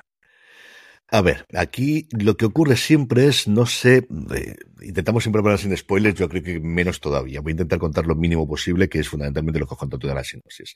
Es una película creada y escrita por, eh, pero mejor dicho, escrita y dirigida por Emerald Fennel, hacía tiempo que no hacía nada este hombre, y es una serie que a mí, es una película, perdonadme, que a mí me llegó porque se estrenó en cines en Estados Unidos a finales del año pasado y empezó a escribirse bastante en redes sociales, especialmente en todas las que tienen imágenes, sacando trozos de vídeo y sacando imágenes, sobre todo de los protagonistas masculinos y de las veces en las que no gastan ropa, porque ocurre mucho a lo de la serie. Tenemos a dos personajes que son Barry Keoghan y Jacob Elordi, que son los dos protagonistas principales de la serie, que son insultantemente guapos los dos, con unos cuerpos, pues como tiene la gente del 2023 que se cuida en el gimnasio, y eso desde el principio lo quitemos por delante. Es decir, ¿Sale gente fea aquí? Muy, muy poquita gente fea. Quizás Richard E. Grant, que hace del padre del personaje de Jacob Elordi, el dueño de ese Salvar, que es esa residencia, ese castillo donde va a pasar el verano el personaje de Barry Keoghan, porque el resto, mm, Archie que es el sobrino, es un chico exactamente igual. Sadie Soberal, exactamente igual. Rosamund Pike, que te voy a decir yo, me parecen las mujeres más atractivas en cine en muchísimo tiempo. Y mm, la gente es joven y la gente tiene deseos sexuales y eso no hay ningún tipo de problema en la serie, en la película. Yo lo primero que conocí de ella es esa parte de ahí y luego el, varios artículos que sacaron en The Ringer y un comentario, porque sabes que yo esto no tengo problema con los spoilers, mm. y un artículo que contaban las escenas sexuales que ocurrían a lo largo de la película y que más o menos eran escandalosas. A mí, y esto no sé si dicen más sobre la película o sobre mi forma de ser o sobre mi forma de pensar en estas cosas, escandalosa no me ha escandalizado absolutamente nada, de eso ya te lo digo yo. Entiendo que escandalicen, sí, que están hechos para ello, sin ningún género de dudas. No voy a contar ninguna, porque nuevamente, si no lo habéis visto, el efecto shock que yo no tenía porque lo había leído previamente, lo vais a tener o lo podéis tener. A partir de ahí, ¿qué es lo que tenemos? Es una película estéticamente preciosa, es una película grabada en cuatro tercios, que es una de las cosas sorprendentes del principio, no está en 16 novenos, es en cuatro tercios, todo el rato, tremendamente saturada de colores, ya no es que sea muy colorida, porque es muy bonita, sino tremendísimamente saturada de colores, ya lo verás el principio. O sea, la parte fotográfica, para aquellos que os guste la fotografía del mundo del cine y del mundo de las series, es una cosa tremendamente curiosa de ver. Que cuenta la historia de este pobre chico que de repente, bueno, pobre chico, el chico ha entrado con una beca en Oxford, tiene una historia desgraciada familiar previa y ha tenido que salir de una infancia muy complicada y por circunstancias acerosas de la vida conoce al personaje Jacob Lorde, que es el hijo de un ser eh, británico con mucho dinero de la familia de siempre, que tiene un castillo, ya que vive en un castillo y mm, le va ayudando en ciertas cosas después de varios encuentros fortuitos y este le descubre un mundo totalmente distinto, distinto de excesos de a todos los niveles, de excesos de bebida, de excesos de fiestas, de excesos sexuales y de excesos de absolutamente todo, a lo que le descubre un mundo totalmente nuevo, pues como si fuese a la Luna o fuese a Venus, exactamente lo mismo. Y a partir de allí comienza la película, y no os cuento nada más. Creo que vale la pena que la veáis. Yo creo que para la generación de por encima de los 30 también por la banda sonora musical. O sea, tiene cuatro o cinco momentos de canciones que fueron tremendamente conocidas cuando yo era joven y prometida. Mm, hay una sobre todo que es Murder on the Dance Floor, que la utilizan en un momento absolutamente brillante, que es una canción que yo no he oído desde hace como 15 o 20 años y que toda la gente en todos los podcasts y en todos los lugares la vuelve a comentar, porque es una, una canción que yo recuerdo que se oyó muchísimo en su momento, de que lo utilizan, pero no es la única. Hay cuatro o cinco canciones de finales de los 90, principios de los 2000, que lo utilizan maravillosamente bien. Y luego no te cuento absolutamente nada más. Esta ya me contarás qué es lo que te ha parecido y el próximo día lo dices. A mí me ha entretenido mucho. Me ha gustado del principio, creo que es magnética. ¿Eso es una gran película? Mm, mm, no sé decirte. ¿No puede quitar los ojos durante las dos horas y once minutos que dura? Sí. Creo que está bien resuelta. Sí, a mí me gustó mucho cómo está resuelta y finalmente creo que es magnética, de verdad. Creo que eh, estas cosas, euforia yo creo que lo consigue, buscando también por esa parte sexual, hasta cierto punto de Idol, y a mí no sé, yo creo que nos ocurrió con los dos primeros episodios, y yo creo que Idol es mucho peor que esto de aquí. Creo que es algo tan complicado como consigue que durante dos horas ni miras el, móvil. De verdad que no lo miro. O sea, de verdad que era la hora que era que también que la vi por la noche, las crías están acostadas, lo que tú quieras. Pero me ha ocurrido con otras series que me apetecían mucho más, o con otras películas de hago un parón para ir al aseo, miro el móvil en un momento dado, o compruebo que están las cosas para mañana. Aquí no me ocurrió. me atrapó desde el principio, así que algo tiene el agua cuando la bendice. Mm, Beth Sadval. ¿Os va a gustar? No lo sé. Creo que si os gusta, os va a gustar mucho. ¿Podemos decir ya que la crítica americana son unos mojigatos? no, yo, yo creo que en general les ha gustado, ¿eh? No, no, sí, lo digo por lo de las escenas sexuales, porque es que pasó lo mismo con, eh, con esa serie que has nombrado tú y de cuyo nombre HBO no quiere acordarse. es, que, es que pasó exactamente lo mismo. Vinieron unas críticas americanas de la leche, que si las escenas sexuales no sé qué, y luego llegan aquí y es, pues tampoco si esto para tanto. Yo creo que no. Aquí la diferencia con The Idol es que casi todas las escenas sexuales son de los protagonistas masculinos. O sea, las cosas más teóricamente escandalizante, como digo, a mí no me ha escandalizado. Creo que hay otra gente que sí las protagoniza Jacob Elordi. Y, perdóname, las protagoniza, eh, las hace algunas de Elordi, pero las, dos quizás más que más habrán leído, que a lo mejor habéis leído sobre ella, las hace el personaje de Barricchio. La hace este Oliver Quick, que es la persona que entra en este universo de Salva. Hay una en la bañera y otra en otro lugar cerca de la Tierra y hay un par más también, y luego otra que hace también con la hermana del protagonista, que es la única en la que es femenina, pero en todas las demás es que es él fundamentalmente el que la hace. Mm. Mientras que en The Idol todas iban mucho más eh, dirigidas a la, a la hija de Johnny Depp, que se me ido a Rose, eh, no me acuerdo el segundo, Rose Lively, ¿no? O Lily Rose, Lily Rose Depp. Sí. Mm, más que, que, que, lo que hacía The Weeknd. Yo creo que esa es la diferencia que hay aquí. ¿Que pueden escandalizar? Sí, yo que estoy ya muy curado de 45 años son muchos años ya para, para escandalizarme con muchas cosas de este Juan. ¿Qué quieres que te diga? No, ya no, no, no es No Pero me ha gustado mucho. De verdad que yo me lo he pasado muy bien viéndola. Creo que es una experiencia que hay que tener. No os puedo garantizar que os vaya a gustar. O sea, igual que, de verdad, yo creo que es complicado que no vaya a gustar eh, alguna de las series que hemos comentado. Creo que si crecisteis con Los Serrano, algo os vais a reír con, con Serrines. Creo que si os gustan las artes marciales y la comedia, va a gustar Los Hermanos Son. Creo que si os gustan las series británicas de investigación, es muy, pero que muy complicado que no vaya a gustar Historial Delictivo. Esta no lo sé, pero si os gusta, creo que os va a gustar mucho. No, no, yo, yo apuntadísima. Ya, si ya con lo que me has dicho del apartado visual, ya, ya me tienes a, adentrismo. Eso sí que es importante. Si os gusta el mundo de la fotografía y siempre habéis aficionado a esos, y la parte de la banda sonora, eso yo creo que sí que hijos de los finales de los 70, de los 80 es muy complicado que esa parte, la parte musical, y si os gusta el tema de la fotografía en cine y en series, es muy complicado que no vaya a gustar.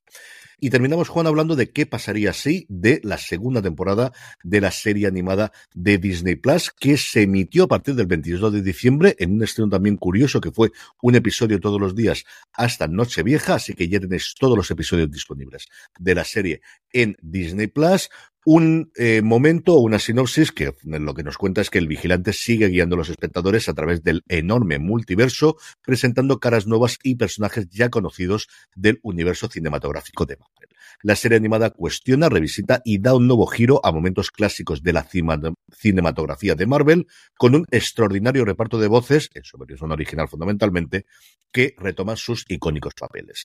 Esta temporada también cuenta con los personajes favoritos de los fans como Nebula, Y Happy Hogan. Escuchamos su tráiler y volvemos para que Juan nos hable de qué le ha parecido la segunda temporada de qué pasaría si. Parece que el chaval la ha liado buena. Tengo visual del objetivo. No parece tan peligroso. Las apariencias engañan, Alteza. ¿Seguro que no quiere refuerzos? No, los niños se me dan genial.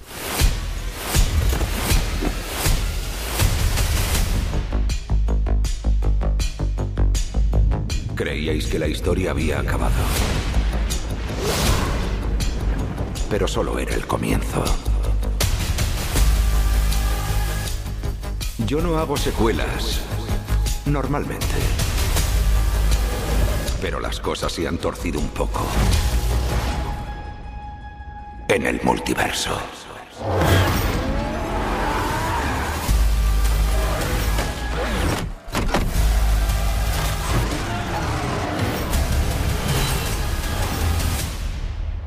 ¿Quién es este joven tan apuesto?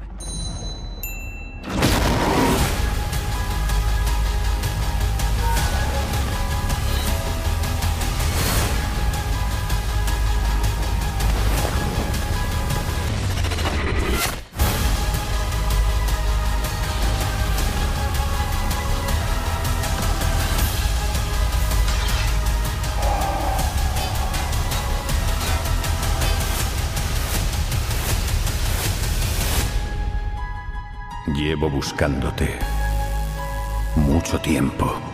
Tiempo, tiempo, tiempo, tiempo, tiempo. Ten cuidado. No sé si soportaría narrar lo que podría pasar después.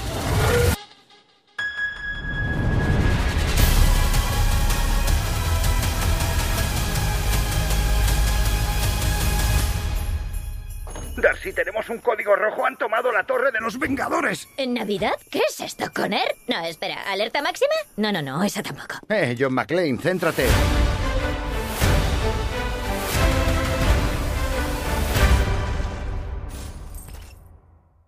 Estamos ya de vuelta, Juan. Esta yo vi el primero y parte del segundo, pero al final se me quedó otra vez conejado con las festividades. Yo sé que tú sí que has podido ver más, así que cuéntame qué tal esta segunda temporada de What If o de qué pasaría así. Sí, eh, al final pude verla entera y bueno, si muchos recordáis, muchos de los que os acercasteis a What If, a la primera temporada, quedasteis desencantados porque salvo un par de episodios que fueron destacables, el resto ni fu ni fa o, te daba una pereza enorme cada vez que alguno de los personajes abría la boca porque es que creo que tuvieron un exceso de intentar hacer una serie de animación cómica. Personajes que en las películas no habían sido eh, personajes cómicos nunca. Aquí eh, parecía que se habían tragado un payaso directamente. Y aquí, sin embargo, en esta segunda temporada vemos que han hecho los deberes, que han tomado nota de todo lo que salió mal en aquella primera temporada, porque ha pasado bastante tiempo, de hecho, desde la primera, Y todo eso eh, se ha corregido y se ha buscado mm, una historia más conectada todavía, que en la primera había algunos episodios que conectaban, luego había un gran episodio final, y aquí sin embargo sientes que hay una historia más eh, conectada, con un hilo conductor más claro, que aunque cada capítulo sea una cosa independiente, al final hay algo que se va tramando en, en el fondo. Y luego tiene episodios fantásticos como ese episodio que recibimos, porque además es que se estrenó el día de Navidad, que fue el episodio de Die Hard Reef una mezcla de Happy Hogan, ese eterno ayudante guardaespaldas que ha tenido Iron Man, y teníamos ahí La jungla de cristal, o sea, la película de Navidad por antonomasia, y de aquí no me bajo. Eh, un episodio fantástico. Luego teníamos esa adaptación de Marvel 1602 de... Ay, ahora se me ha ido el nombre del autor. Me cago en la leche. Estas cosas odio que pasen, que es, eh, bueno, conocidísimo en el mundo del cómic y que ahora se me ha ido totalmente de, la cabeza. Me pasa, se me ha ido a mí, espérate. El creador de Sadman, efectivamente, eh, se me va de la cabeza, pues por no apuntármelo. Tenemos más protagonismo todavía, que fue algo de... Neil Gaiman, que estoy imbécil también. Neil Gaiman. Sí, es que no sé cómo se me ha ido de la cabeza. Eh, tenemos más Capitana Carter, tenemos a Hayley Atwell de vuelta poniendo la voz. Eh, un episodio final fantástico. Tenemos de nuevo a Kate Blanchett retomando su papel eh, que, que, vimos en, la tercera parte de Hulk. Tom Hiddleston. A, a, Loki de nuevo en un giro cómico fantástico. Mm, lo dicho, creo que es una, una temporada que corrige y aumenta y que dan unas ganas tremendas de tener una tercera temporada que vamos mmm, como locos y al final es que sí, es un what if, es un qué pasaría si, pero se siente con entidad de, ser una parte dentro de, de, del universo cinematográfico, pero con todas las de la ley y más con la, con la trama de esta segunda temporada. Es que no ha habido un episodio que me haya parecido malo, es que ha sido fantástica, de verdad.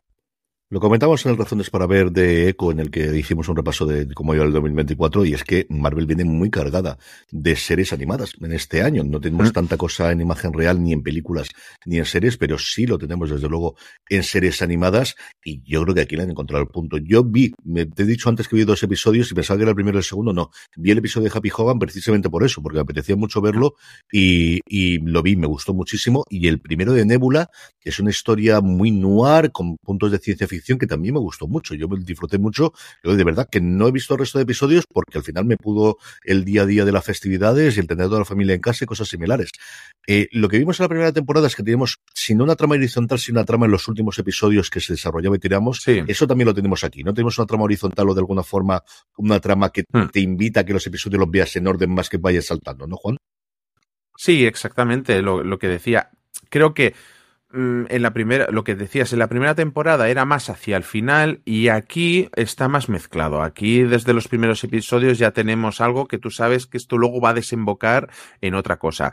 Y, y de hecho, no solo eso, sino que continúa, que coge cosas de la primera temporada y también las continúa en esta segunda. Creo que están haciendo un buen trabajo. Creo que es una serie para muchos de los que se han quedado desencantados con las últimas producciones de Marvel también, que aquí tengan algo para ellos, en los que vieron en Loki un nuevo resurgir. Creo que esto es como una continuación de eh, queremos volver a hacer las cosas bien, hacerlas con gusto y con mimo. Y creo que aquí se nota. Mm, si habéis seguido todas las historias del UCM, eh, y, y lo que decía, mm, las últimas producciones de cine nos acabaron de gustar. Creo que esto es un poco un homenaje a los grandes momentos que hemos tenido de Marvel en el cine y a seguir empujando en ello. Que aunque haya cosas que salgan mal, aquí sigue habiendo gente que tira para adelante con esto. Y, creo que es que sí. Es que me, en la primera temporada te podría decir, bueno, mm, puedes ver algo, puedes verla porque a lo mejor un episodio no te ha gustado, eh, el siguiente sí, pero aquí es que me costaría decir que haya un episodio malo, de verdad. Mm, creo que está todo mucho mejor encajado. Pues a ver, estoy sacando eh, ratitos poco a poco porque son nueve episodios de en torno a 25 minutos. Al final es encontrar ese hueco para, venga, ahora Mm. tengo media horita tonta, sea en cualquier momento, sea en casa o sea eh, en algún trayecto cosa similar y lo veo porque de verdad que tengo muchas ganas. Y es que es uno de mis cómics favoritos de siempre. Yo tenía la colección completa de Forum de esto, al menos los primeros 40, no me acuerdo cuándo sacaron aquí, pero los tengo. Yo de verdad que esos siguen estando todavía, creo que en la academia de mi padre están todavía, pero los tenía. ¿verdad? Y además eran los que más cariño le tenía y de los que coleccioné. Estos y Transformers, que tenía también el número uno de su momento de Forum y yo creo que tengo también todavía eh, lo guardo. Como siempre, terminamos el Premier hablando primero de todos estos escenos, cuál es el que más nos ha gustado y cuál es el que recomendamos cada uno de nosotros. Juan, empiezas tú. Historial delictivo. Creo que es la primera, como he dicho, la primera gran serie del año. Eh, dos protagonistas magnéticos eh, y una trama que es, eh, fantasía pura para los amantes de, del crimen en Inglaterra. Yo lo tengo complicado. Voy a decir Orphan Black Echoes porque creo que tanto los hermanos son por el hecho de estar en Netflix y porque Salvard, que está con todo el rum rum que hay de redes sociales, se va a ver. Así que creo que es la serie en la que quizás falta un poquito más que, que haya apoyo para que se vea y creo que vale mucho la pena, sobre todo si sois aficionados a la ciencia ficción. Así que, de verdad, acercaros a Orphan Black Echoes que si sois aficionados a la ciencia ficción no os va a decepcionar. Esto es lo que hemos tenido esta semana, pero la semana que viene, porque la maquinaria ya está a pleno eh, rendimiento, Juan, tendremos muchos más estrenos que comentar. La semana que viene, semana grande. Tenemos eh, True Detective Noche Polar, Galgos, eh, Cristóbal Valenciaga, La Guerra del Hachís, un documental, y The Artful Dodger. Dos en Disney Plus, tenemos dos en Movistar. bueno, no, dos sí, tres en Movistar y una HBO Max, porque True Detective Noche Polar la se podrá ver tanto en Movistar Plus como, como en HBO Max. Así que se presenta un, una, una de las semanas grandes de, de, del año. Ya nada más sí. Sí, señor, y todas esas hemos visto ya, iremos comentando. Es posible que para alguna de ellos hagamos aún razones para ver previo, pero desde luego la comentaremos aquí para que la tengáis en Premier el próximo viernes. Con esto concluye Premier en el primer Premier del 2024. 20 programas llevamos ya lo tonto, lo tonto de Premier. Ese es el primero del 2024 después de este descanso de estas dos semanas en Navidades, aunque sabéis que tuvimos muchísimo más contenido. Don Juan Francisco Bellón, un abrazo muy fuerte y hasta el próximo programa. Un abrazo enorme, nos vemos en la siguiente. Y a todos vosotros, querida audiencia, pasaros por fuera de series.com, que tenemos muchísimo más contenido. Ya estamos, Hollywood está pleno funcionamiento, pero nosotros también desde principios de año. Y también por nuestra tienda, la tienda fuera de series, fuera de series.com barra tienda, donde por cierto tenéis un 10%, un 20% de descuento de hasta final de mes de toda nuestra colección Bada Bing, nuestro homenaje a Los Soprano, para, para conmemorar el 25 aniversario de la serie absolutamente inmortal del HBO, la que creó la HBO moderna y la que creó también, o el al la que dio el pistoletazo de salida a la época dorada de las series de televisión y una serie para la historia de Ford de series tremendamente importante, como todos sabéis cuando escucháis la introducción, todos los programas uno detrás de otro. Así que pasaros por la tienda fuera de series, fuera de series.com barra tienda, donde seguro que tenemos algo que os gusta. Gracias como siempre por escucharnos, nos vemos y nos oímos dentro de nada y recordad, tened muchísimo cuidado.